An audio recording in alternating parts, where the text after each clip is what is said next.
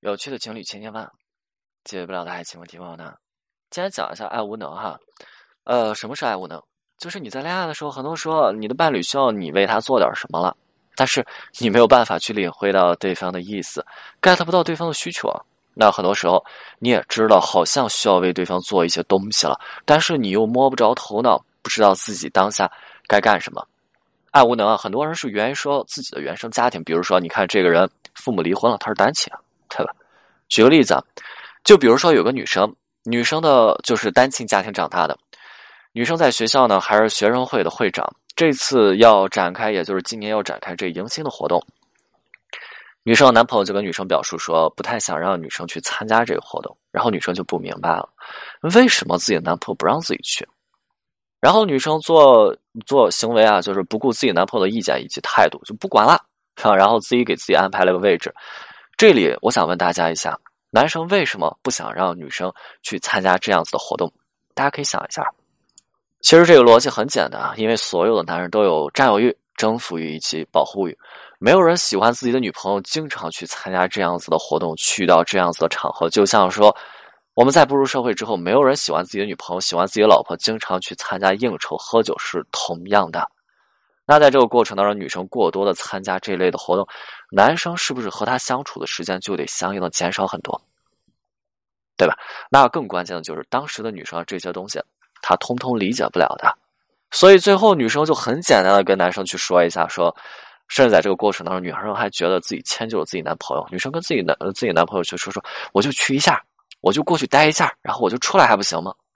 那个时候，男生哈听到女生这样子的表述，听到女生跟他说这样的话，又气了，特别生气哈。因为这样子的话，在男朋友耳朵里，在这个男生的耳朵里，男生听到的是什么？男生听到的含义就是我一定要去。那个时候，男生就想说：“你总不会去考虑我的感受，你一点不会在乎我的想法。”其实，女生最后的结果去和不去是重点吗？并不是重点，重点是女生是否能够照顾到男生的情绪。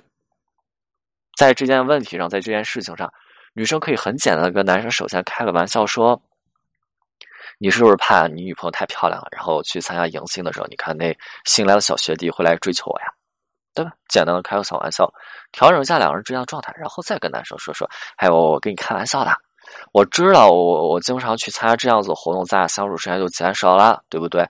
那你也你也想更多咱俩在一起？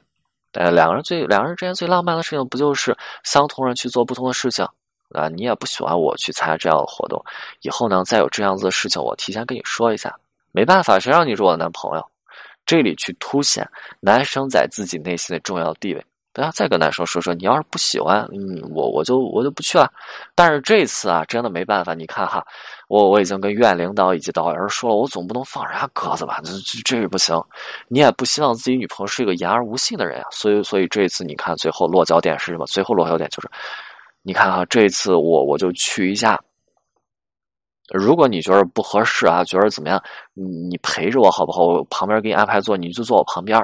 待会你我就，如果你不愿意我，我待一会儿，你在门口等着我，我我就出来。其实大家看一下，女生当时跟我说：“哎，老师，我跟你一样，哪儿一样了？”前面铺垫很重要，对吧？前面的铺垫特别重要，当然最后的结果也很重要。所以这些内容你在表达结束之后，你会发现说自己的男朋友怎么样？他开始傲娇的回复说：“行吧，你你去吧。那要不你让我怎么办啊？你你都已经这样子了，难道我还能给你绑起来？对吧？对方已经傲娇起来了。”同样，再举个例子，什么债务呢？比如说，一个女生做饭，家里一共十个盘子，然后这个女生啪啪啪啪啪，就是把这盘子都给摔碎了。第一次摔碎的时候，男生跑过来说：“哎呀，你怎么这么不小心，对吧？你有没有划到手？”第一次啪，第二次第二次又摔碎了。哎呀，你你自己小心一点吧。然后砰砰砰砰砰，十个盘子全给人摔碎。然后男生跑过来了，有担心，有责备，有纠结。啊！你看看，你干个活都不仔细，都不认真，对吧？这是第十次跟女生说说，你怎么把盘子都给打碎了？你看你连刷个碗都不会，啊！你你怎么样？对吧？然后女生呢？哇！你竟然骂我！砰！摔门就跑出去了。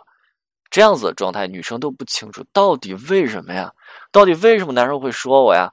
女生感受不到男生的关心啊，对吧？这就是爱无能。OK，今天内容就到这里，我们清酒，我们下次再见。